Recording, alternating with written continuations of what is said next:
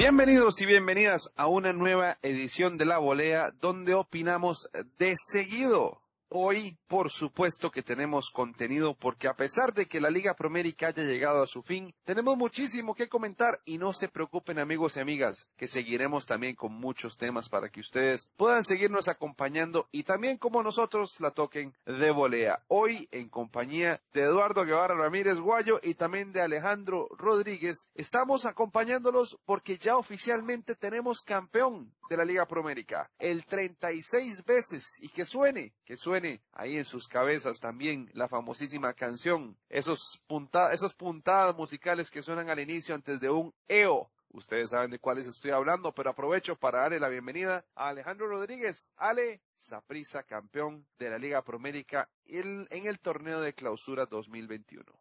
Hola compañeros, ¿cómo está? Un, final inesperado, un final que, que Saprisa se sale del libreto, ¿verdad? Que Mauricio Wright rescata un equipo moribundo. Pero bueno, enhorabuena que haya terminado esta Liga Promérica que nos dejó tantas emociones, eh, que se haya definido de, con una final bastante atractiva. Yo, yo pienso que pese a que todo lo que sucedió en semifinales fue una final digna de un, de un gran torneo y bueno, fue un final que al menos en lo personal yo nunca imaginé, ¿verdad? Nunca imaginé un partido como el que se presentó y un resultado tan cerrado, ¿verdad? Como se dio. Pero bueno, esto es lo que nos trae la Liga Promérica y, y vaya que tenemos contenido que comentar lugar a duda, Guayo. Bienvenido también, porque aparte de que tenemos oficialmente eh, equipo campeón, también tenemos un equipo que por lo menos en la cancha, Guayo, deja el campeonato de Liga Promérica y le da la bienvenida a otro, que también genera una curiosidad, Guayo, que a pesar de que en nuestro país, en Costa Rica, no es algo que sea representativo por muchísimas cosas, entre ellas lo pequeño que es nuestro territorio. Por primera vez en varios años tendremos oficialmente por lo menos un equipo de cada provincia representada en el fútbol de la máxima categoría. Bienvenido, Guayo.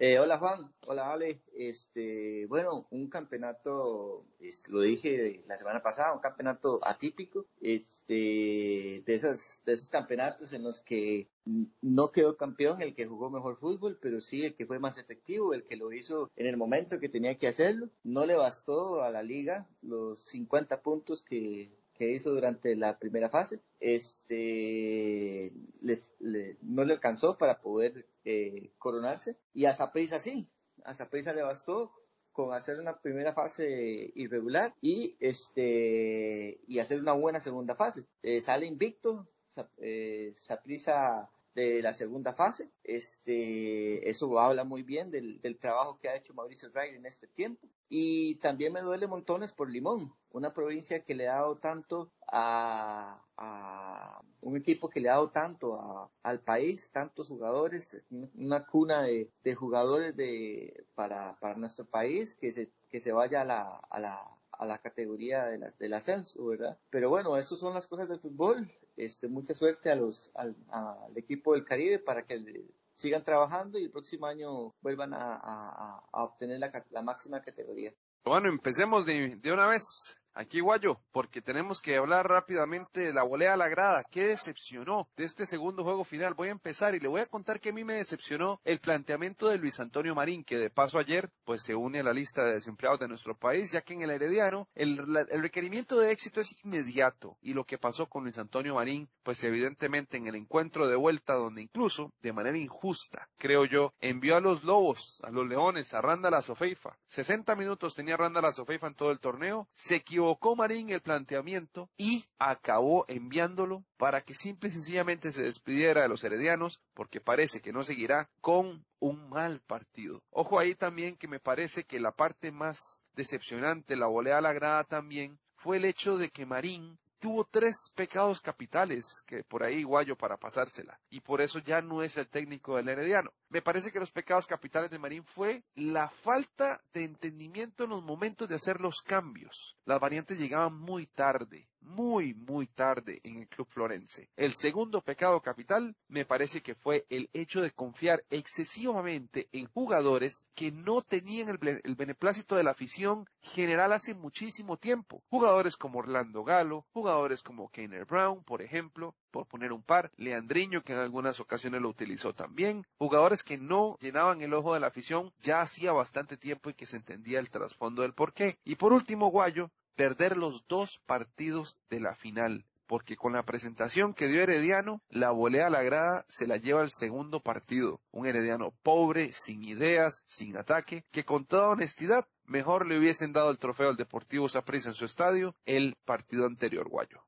Sí, este, efectivamente, Juan, este, yo esta bola a la grada también se la doy a, a Herediano y también efectivamente al planteamiento de Luis Marín, correcto. Eh, un Luis Marín que creo que le pesó mucho el, el ser nuevo en estas instancias, ¿verdad? El ser un entrenador que, que, que todavía no tiene el, el, rodaje para poder jugar estos partidos tan importantes que al final eh, siento que la maña este, de Mauricio Ryder ya haber eh, jugado eh, una final con Brujas, el haber sido campeón en algún momento con Brujas, pues...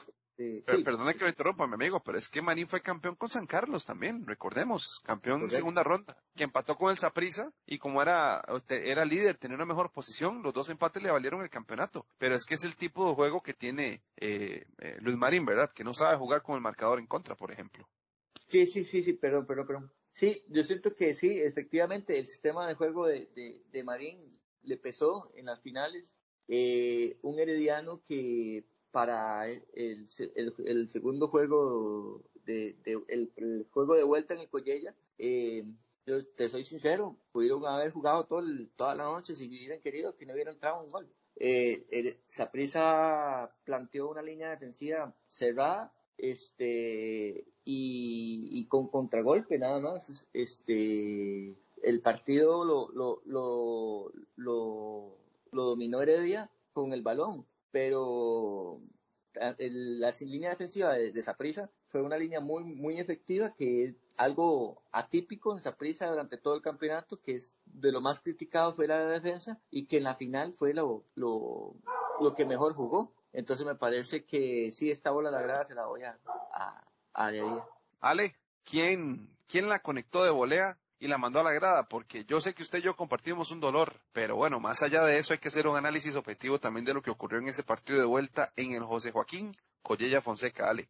Yo pienso que pesa mucho no solo el planteamiento del técnico, sino el accionar del equipo. Y por ahí va encaminado los primeros dos fichajes que, que hace Heredia ahorita ya cuando se, se, se finalice el torneo, ¿verdad? Que es el brasileño Rocha y todo apunta a que Brian Rubio viene de vuelta para el Herediano. Y es el, es el, es el ese peso, y Justin, Daly, ya, se, ya se confirmó, correcto. Y es que precisamente ese peso ofensivo, eh, Heredia no lo tiene. Vamos a ver, como, como un Jendrick Ruiz, eh, no, no, no genera ninguna acción de peligro, como Francisco Rodríguez tiene un juego totalmente pasivo, como el mismo Brian Rojas entra y no marca diferencia cuando se espera que si es un cambio ofensivo, pues haga haga una variación en, en, su juego, aproveche que los defensas centrales del Saprissa están cansados, robe la espalda, haga haga ataques a los espacios para que genere para que genere algún espacio libre de algún otro delantero. El mismo Anthony Contreras que entra el 57 y no pesa más que que ser un jugador que sí va con todo arriba, pero nada más eso no genera ninguna acción de peligro. Entonces yo siento que más allá de lo que el técnico tiene para colocar en su alineación, lo que puso no termina de concretar. Yo le decía a unos, a unos amigos el día de ayer que si Herediano tuviera cinco Gerson Torres y cinco Aaron Salazar y un portero, sería un herediano diferente porque son jugadores que al menos en su posición lo hacen bien, cumplen y a nivel nacional creo que son los mejores en su puesto. Creo que no hay central en Costa Rica como Aaron Salazar. No existe un central como Aaron Salazar. Un jugador fino, un jugador que marca y quita el balón sin falta. Y no existe un jugador tan desequilibrante como Gerson Torres, que si lo notan todo el peso ofensivo de Gerson eh, es el peso ofensivo que tiene Herediano para ofrecer. Incluso Marín comete una atrocidad durante el partido. Y yo no sé qué estaba pensando. Coloca a Gerson Torres en, el, en la media cancha, adelante del contención. Y lo mata totalmente, le, le quita toda posibilidad de robar la banda, de hacer el, el, quiebre hacia adentro y, la típica jugada de un zurdo para hacer un tiro a, a, a palo cruzado. Entonces no sé, yo siento que en, el Herediano todo falló. Todo lo que podía salir mal, salió mal.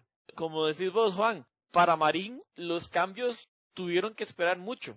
O yo recuerdo a Jafet Soto en, en torneos con el Herediano haciendo cambios al minuto 20. ¿Por qué? Porque notaba que un jugador no estaba dando la talla o no estaba pues sacando el resultado pese a ser un partido de torneo regular y hacía el cambio. Y es que los cambios no son por un tema de protocolo para hacerlos nada más. Los cambios son que si existe una necesidad, pues hay que hacerlos. Entonces pienso que la actitud en general, tanto del técnico como el, como el equipo en cancha, sumamente pasiva, y eso es lo que termina liquidando un herediano que se ve abatido por un Saprisa que con lo justo, porque tampoco fue una arrolladora, con lo justo le alcanza para un campeonato. Eh, el punto ahí, eh, lo que usted menciona de, de Aaron Salazar, Aaron Salazar es uno de los defensores más pretendidos, pero sí tiene contrato con el Herediano. Y lo que pasó con Gerson Torres, eh, concuerdo completamente, Ale. Le, le cortaron las alas al mejor jugador que tiene el Herediano, que de hecho será seleccionado para el Final Four, que también tendremos un programa sobre esto en los próximos días. Pero más allá de todo, de todo esto, el tema de que Herediano decepcionó es claro, pero Saprisa, sea como sea, es justo campeón, es merecedor, porque en los cuatro partidos más importantes de la temporada, sacó su mejor versión. Pero ¿cuál fue la volea al poste? Que no terminó de convencer. Ahí yo sí me tengo que ir con Aaron Cruz. Y les voy a contar por qué. Porque Aaron Cruz tapó la única acción de peligro que tuvo el Herediano. Un remate de Gerson Torres que logró sacar con su pierna y en el rebote, un tanto incómodo, Jendrik Ruiz patea el balón y él la saca de buena manera. Después de eso no sufrió Aaron Cruz. Pero en el primer encuentro sí que sufrió. El gol de Jendrik Ruiz se lo come completamente en posicionamiento. En partidos anteriores del torneo nunca le dio confianza al Saprissa. Si bien su rendimiento fue creciendo, por lo menos al detenerle tres penales o dos penales al Liga Deportiva La Juelense en semifinales, volvió a fallar en la final de ida, se recompuso en la final de vuelta, pero eso solamente me deja a mí en evidencia de que no termina de convencer. Que es esa volea al poste. Es la que cuando ustedes es gol, es gol, es gol. Es, una jugadota pero pega en el poste. Lamentablemente no ingresó. Y por ahí veo yo que es precisamente lo que pasa con Aaron Cruz. Es un buen jugador, es un buen portero, pero es muy inconsistente. Y por eso para mí Ale se lleva la volea al poste. Sí, lo, de Aaron Cruz es un... Vamos a ver, es un fútbol que siempre ha sido así. Aaron siempre ha visto o siempre ha significado para prisa una puerta no tan segura y por eso la afición y, la prensa critican a que el Deportivo Saprissa ocupa un portero pues de peso, un portero que al menos sea más regular y, y eso es Aaron Cruz, ¿verdad? Un, portero que, que, tiene lo suyo pero te puede fallar en cualquier momento.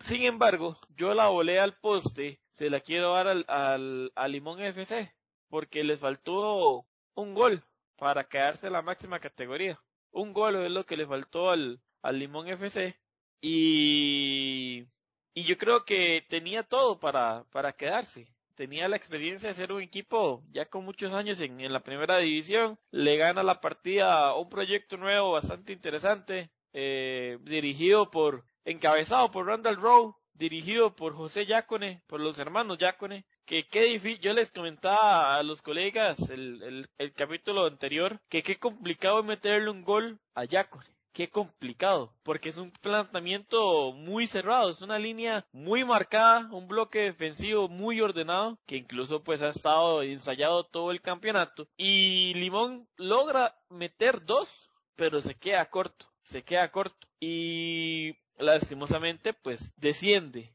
Entonces yo creo que el equipo, yo esperaba mucho de Limón en esta instancia, pese a que no venía jugando bien en todo el campeonato y había pues serios problemas administrativos y, demás, todo lo que siempre ha eh, padecido Limón FC, ¿verdad? En su administración. Creo que la experiencia en un partido como estos marcaba mucho y marcaba mucha diferencia. Tenía jugadores de peso en cancha, tenía un gran portero, un grandísimo portero, sin duda en el top 3 de los mejores del país en este momento. Y no le alcanza. Entonces yo creo que, que Limón la pegó de volea en la media cancha, en la media luna, perdón, y la reventó al poste, le sacó la, la pintura. Guayo, la tiene, la tiene complicada, porque por ahí también me manda un amigo que, que nos ha escuchado a través de nuestro podcast, que pueden escuchar en Spotify en varias plataformas, que para él lo de Punta Arenas también la pega al poste, porque históricamente los equipos de segunda división que ganan el clausura llegan en un mejor momento para la final y terminan llevándose todo. Pero esta vez Punta Arenas falló en el momento justo. No sé si para usted, Guayo, por ejemplo, esa es la volea al poste. Eh, Juan, este, yo tengo dos, dos voleas al poste, sí, estaba pensando en esa, eh, en Punta Arenas, eh, muchos años, este, yo soy ahí del, puerto, muchos años estuve ahí en el puerto y muchos años recuerdo ir a ver partidos ahí en el Lito Pérez, eh, con grandes equipos allá en, Punta Arenas, con grandes jugadores y, y bueno, estuvo, estuvo a punto, a punto de poder clasificar a la máxima categoría pero no, la, no, le, no le alcanza. Este, y la, la bola al poste se la voy a, a, Punta Arenas porque hizo un buen trabajo, pero no, no, le, no, le alcanzó para poder este, obtener la, la, máxima, la máxima categoría del fútbol nacional. Este, y también se la doy al, esta, esta bola al poste, eh, se la doy a la comisión de arbitraje y al árbitro Adrián Chinchilla, que fue el que pitó la final de, en el Collella Fonseca, porque eh, si bien es cierto, no pesó, no pesó en el, en el resultado de la final, pero sí hay que analizar eh, bajo lupa el trabajo que viene haciendo la comisión de arbitraje y los árbitros que han venido pitando en la máxima categoría, porque sí han habido fallos garrafales y, y graves que tienen que revisarse bajo lupa para que el siguiente torneo no se den. Qué, buen detalle ese de Guayo, porque a pesar de que fueron dos muy, muy buenos arbitrajes, aunque el detallito ahí que también hay que, aquí nosotros no tenemos camiseta, aquí nosotros somos totalmente honestos. Por ejemplo, hay que ser muy honestos en que a Jefferson Brennan le perdonaron la tarjeta roja en esa final. Jefferson Brennan no tuvo que jugar eh, tras una falta groserísima que hizo y adicionalmente tuvo también por ahí un penalito que le perdonaron al mediocampista herediano. Pero muy buenos detalles esos, los de Ale que mencionan lo de Limón, que lamentablemente, por lo menos a nivel deportivo, parece que ya no nos acompañará en la Liga Promérica. Sin embargo, ojo ahí, esto es un detalle importante, aparentemente hay temas legales que se cruzarán a través de los meses que se vienen, porque ninguno de los equipos quería descender, consideran que no fue justa la manera en que esto ocurrió, pues Grecia en la tabla general, a pesar de tener dos diferentes eh, modelos de torneo, fue el último lugar oficial. Y un detalle nada más para los amigos seguidores del Team Florense, lamentablemente,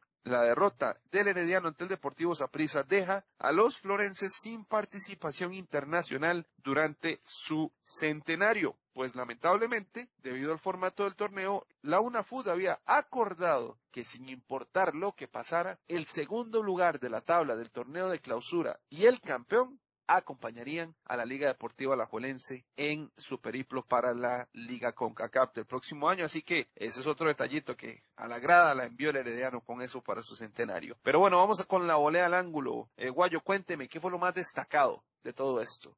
¿Qué fue lo que el momento, no, no, no el momento, porque el momento es lo último, es el táctico. ¿Qué fue lo más destacado de lo que ocurrió? ¿En qué momento Saprisa levantó la mano y dijo esto es mío? ¿En qué momento Guanacasteca y Maynor Díaz, que esta vez no se equivocó en los saludos, dijo voy para primera? ¿Qué fue Guayo? Lo más destacado, ese que comentó la volea y la clavó directo en el ángulo. Sí, eh, Juan, para mí la volea al, ángulo, eh, la volea al ángulo se la doy a, al Deportivo Saprissa a Mauricio Wright por el trabajo que en su corto tiempo realizó. Este, ahorita, bueno, ahí, este, espero su pronta recuperación con esta de la enfermedad que tiene. Este, pero sí, esta, esta volea al ángulo se la doy a Saprisa, a Mauricio Wright, a, Guanacasteca y a Baylor Díaz por el trabajo que han venido realizando. A ver, este, lo dije la semana pasada, lo sostengo. A Mauricio Ray le dieron un equipo dolido, un equipo con, eh, con, ciertas falencias en, en, todas sus, en todas sus líneas. Y eh, creo que lo, más estable que ha tenido ha sido la media cancha. Sin embargo, las lesiones han pasado factura. Un, equipo que ha, que ha este, que se ha guiado por Mariano Torres y que cada vez que Mariano falta, pues se ha notado. Entonces, este, creo que lo más estable que ha tenido esa prisa durante este campeonato ha sido la media cancha. Sin, sin embargo, depende mucho de Mariano Torres y el trabajo que, ha venido, que, que, hizo Mauricio Wright, este, subiendo la, la moral del equipo, eh, eh, inyectándoles esa, esa, ese orgullo deportivo y, y, y, y, trayendo otra vez la identidad sapricista a, a los jugadores, pues es de destacar ¿verdad? Yo hace unas, unas semanas critiqué muy fuerte al Deportivo Saprissa después del, del partido contra San Carlos, pero es que no, no había, no había de otra, o sea, no, no, no, no, no de otra, eh, después del, del, del, ridículo que fueron a hacer el Carlos Ugalde. Pero este, esta segunda fase ha sido realmente destacable para Saprissa, el trabajo que hizo Mauricio Wright bastante bastante, bastante bueno y si yo estuviera dentro de la directiva de, de esa prisa, le daría la oportunidad este, por lo menos este, este, este siguiente torneo a Mauricio Wright, porque ha venido haciendo un buen trabajo en estos, en estos partidos. Y a Minor Díaz por el ascenso a primera división, porque me parece un, un buen entrenador también en, en, lo que es Guanacasteca, el trabajo que hizo en, en, Guanacasteca para llevarlo ahora a primera división, me parece destacable. Entonces, para mí, la, la, la volea al ángulo de, de, de, esta semana se la doy a Mauricio Ray del Deportivo Saprissa y a Minor Díaz y a Guanacasteca por sus campeonatos, tanto en segunda como en primera división. Alejandro Rodríguez, ¿quién levantó a todos de sus sillas con ese golazo con la volea al ángulo?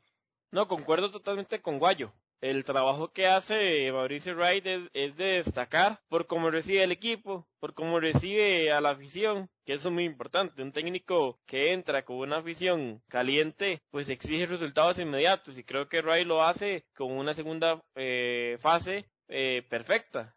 Fue una semifinal y una final perfecta. Y, y creo que lo de Wright va más allá de, de, de la formación. Creo que es un cambio de mentalidad desde Camerino, o al menos así se vio, porque Saprissa no cambia mucho en su función. Vamos a ver, siguen jugando jugadores que venían siendo regulares, pero con una, con una actitud, con una set de victoria que no la tenían antes. Con un orden que Saprissa contra la liga en el primer partido no presentó. Vamos a ver, no presentó. Wright replantea, habla nuevamente con los jugadores y ahora sí hay un cambio. Hay, hay, hay una voz que sale de Wright que al parecer se genera cambios de actitud en los jugadores. Y eso es lo que se dio esa prisa. Esa prisa logró salir avante indiferentemente del, de cómo el partido se iba transformando a lo largo de, de, las, de las series finales. Entonces, creo que a diferencia de Marín, sí supo tomar acciones durante el, el juego e incluso antes del juego. Eh, y lo también lo de Guanacaste que destacar. Creo que no, no es una sorpresa. Para mí no es una sorpresa este gran proyecto de Guanacasteca. Este proyecto que, que tiene jugadores tan buenos, tiene jugadores de experiencia y tiene jugadores nuevos que para mí, ojo, que podrían ser ya futuros eh, fichajes en primera división. Lo que hace este número 18, no sé si, si me tienen el nombre por ahí, creo que es de apellido Bolaños. El número 18 de Guanacasteca, que es el más jovencito. No tengo, no tengo el nombre, Alejandro, pero lo podemos buscar para ver cuál sería pero es, vaya, que es un jugador interesantísimo. Eh, eh, lo sacan en el segundo tiempo ya agotado porque hace hace pues una final en el Joseph Bolaños, dice usted. Joseph Bolaños, Joseph Bolaños. pertenece, bueno, él, salió del Municipal Grecia, es un jugador que pertenece a Herediano, me parece, inclusive. ¿Qué jugador más bueno? Vamos a ver, y no se opaca. ¿Por qué? Porque tenés a la para a jugadores de peso como Condega, ¿verdad? Y él brilla, él sigue brillando. Eh, entonces Guanacasteca tiene un proyecto muy interesante y creo que no, no es una gran sorpresa porque es un proyecto que apuntaba para, para clasificarse para, para ascender a la primera división y Minor Díaz hace, hace ese, ese planteamiento con, con una mezcla de jóvenes, jóvenes eh, futuras promesas con jóvenes de mucha experiencia, eh, perdón, con, jugadores, bueno, son jóvenes también, pero con mucha experiencia y, plantean un equipo que Ojo, que Grecia está para competir en primera división. Grecia tiene buen fútbol, buen nivel para competir. Perdón, Grecia no, Guanacasteca tiene buen, buen nivel para competir en primera división. Y, y creo que la volea al ángulo se la doy a estos dos técnicos, que lo que tienen en común es que supieron manejar un equipo en fases finales. Eso es muy clave. Hay, hay, hay técnicos que se quedan cortos, que se lo comen los nervios, que intentan ser muy innovadores porque piensan que eso demanda una fase final y se quedan en el camino y estos técnicos pues siguieron con su estilo, fueron fieles a su estilo y salieron ordenaditos para ganar el campeonato.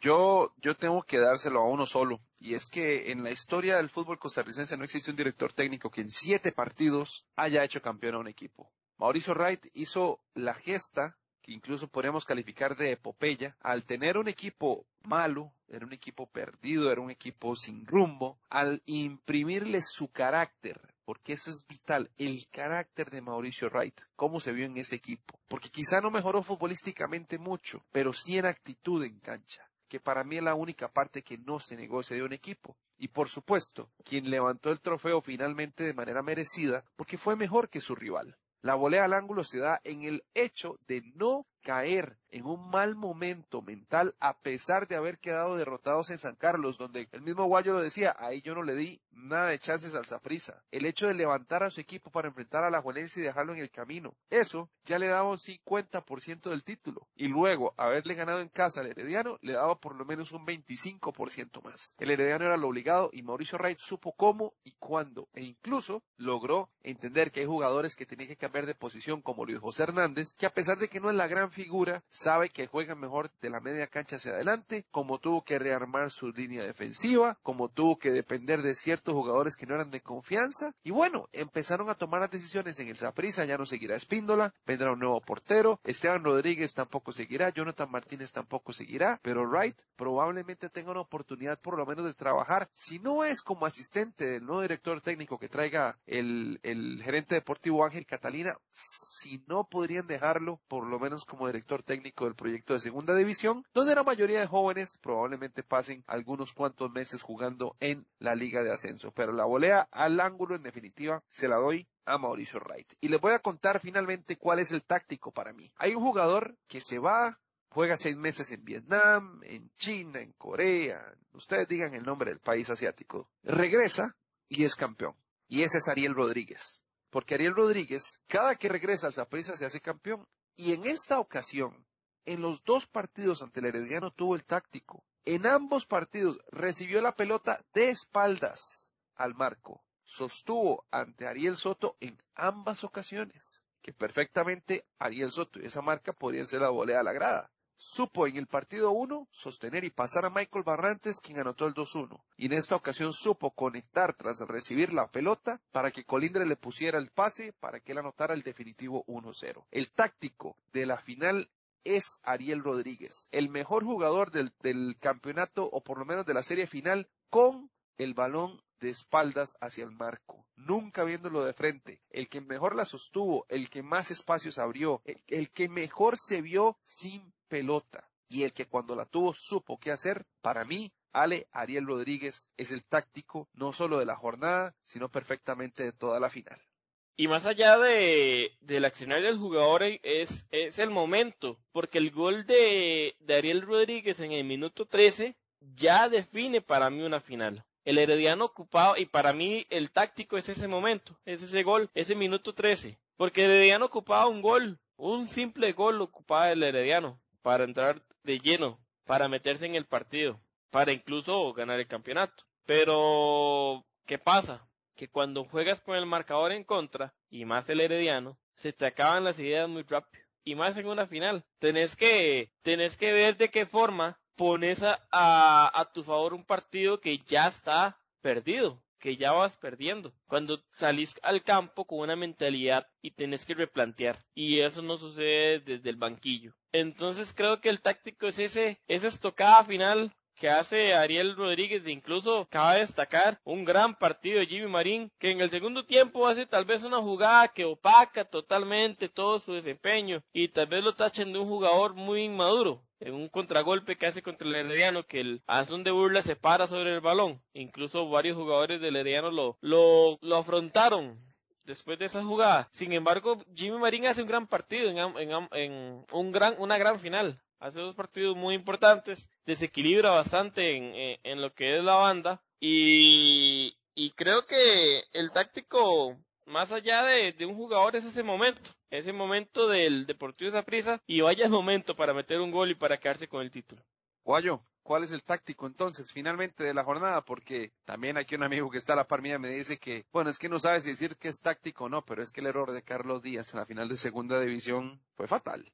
Fatal y, y acabó con la esperanza porteña pero también ese, como dice Ale, un gol a los 13 minutos con una jugada que sorprendió a todos, te aniquila.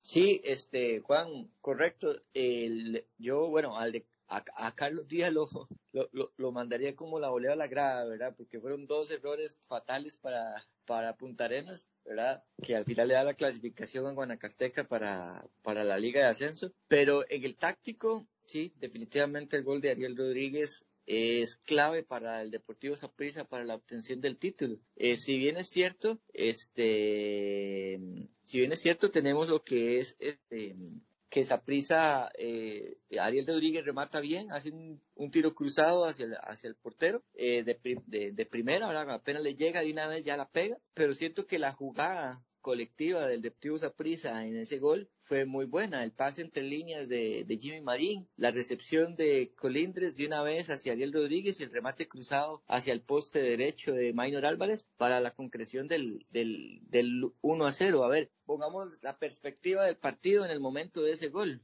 había un gol de diferencia entre Saprissa y Heredia. Había un gol de diferencia, Heredia con tan solo un gol ya era campeón y Ariel Rodríguez anota ese gol y cambia completamente el panorama del partido porque ya este Heredia ya no necesitaba un gol, necesitaba dos para poder campeonizar. Entonces creo que ese gol de Ariel Rodríguez eh, fue el que terminó de, ponerle la, la, la lápida a, a, Herediano y fue el que le puso este prácticamente que mano y media en, en, en la copa al, al, al Deportivo Zaprisa para que la pudiera levantar.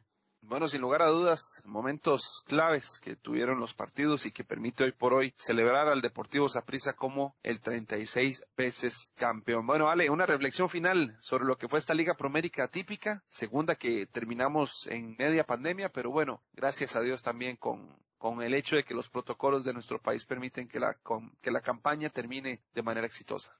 Bueno, manera de reflexión de este torneo, y creo que es parte de mi expectativa para el siguiente, es que ojalá se suba el nivel, porque a esta final llegaron los, los dos equipos que quizás con lo justo se clasificaron, pero no fueron los mejores. Entonces yo esperaría que, que se suba el nivel, que, bueno, ahora que viene mercado de fichajes, eh, se refuercen los equipos para que hagan un fútbol competitivo, para que no hagan un fútbol de individualidades, sino colectivos eh, bien formados y bien dirigidos. Y ojalá que, que Guanacasteca venga a aportarle mucho fútbol nacional, ahora en primera división, y que, y que a nivel de una FUT se traten de revisar todos los errores puntuales que tuvieron durante el campeonato, que también desde la comisión arbitral eh, se logren evaluar cuáles árbitros están para, para, para dirigir un partido y cuáles no, y que sea los que no están para, para poder ser el juez de un partido de primera división, pues no cuenten con la oportunidad de hacerlo y evitar tener situaciones pues bochornosas como la de Bejarano en,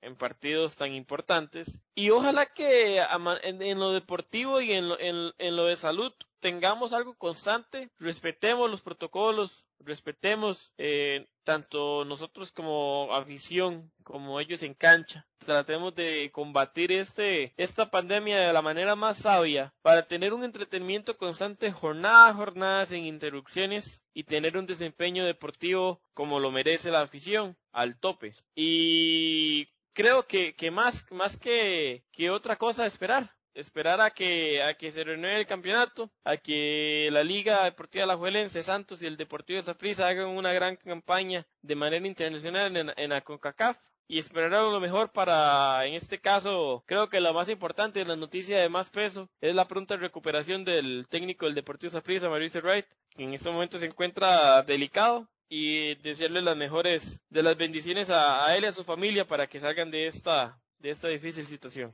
Guayo, ¿con qué quiere terminar esta Liga Promérica? Bueno, este, esta, esta Liga Promérica pues deja mucho aprendizaje, muchas situaciones del fútbol que tenemos que, que revisar. Eh, yo creo que ninguno de, nosotros tres es, es, liguista, pero en este momento eh, los liguistas están muy resentidos con la estructura del campeonato, ¿verdad? Pero no, no, no, no es de ahora, no es de ahorita. Eso es, esa estructura del campeonato ha sido criticada desde hace varios tiempo para atrás, ¿verdad? Entonces creo que hay que hacer un análisis introspectivo al campeonato nacional. La ANAFUT debería de, de revisar qué es lo que se está haciendo mal, si el campeonato es justo y equitativo para todos los equipos y, y, si, y si el campeonato es realmente el sistema que se acomoda, que más acomoda a la, a la realidad, a la realidad nacional, ¿verdad? A la realidad del fútbol nacional. Este, si bien es cierto, sí, teníamos la Final Four ahora en junio, tenían que cubrir el calendario y tenían que, pues, intentar, este, pues acomodar el calendario para darle espacio a la selección nacional. Yo siento que eh, se puede mejorar la lectura del campeonato para hacer un campeonato más competitivo, para hacer un campeonato más equitativo para todos los equipos. Eh, siento que la comisión de arbitraje tiene que mejorar eh, montones hay buenos árbitros en el, en, el país, pero los errores puntuales que se han dado durante todo el campeonato, no estamos hablando ni las semifinales contra la liga, sino también este errores hasta ni siquiera con, equipos grandes, eh, entre comillas, ¿verdad? Como Zaprisa, la Liga Heredia, también eh, han sido perjudicados equipos pequeños como San Carlos, como Pérez, como otros equipos pequeños que también han sido este eh, pues también los, los, ha, los ha perjudicado el arbitraje, pues entonces eso creo que es un, un, buen análisis para la, para la Comisión de Arbitraje, para la UNAFUT, para la Federación de Fútbol, para que se pueda analizar qué es lo que se está haciendo mal en el campeonato nacional y poder corregirlo.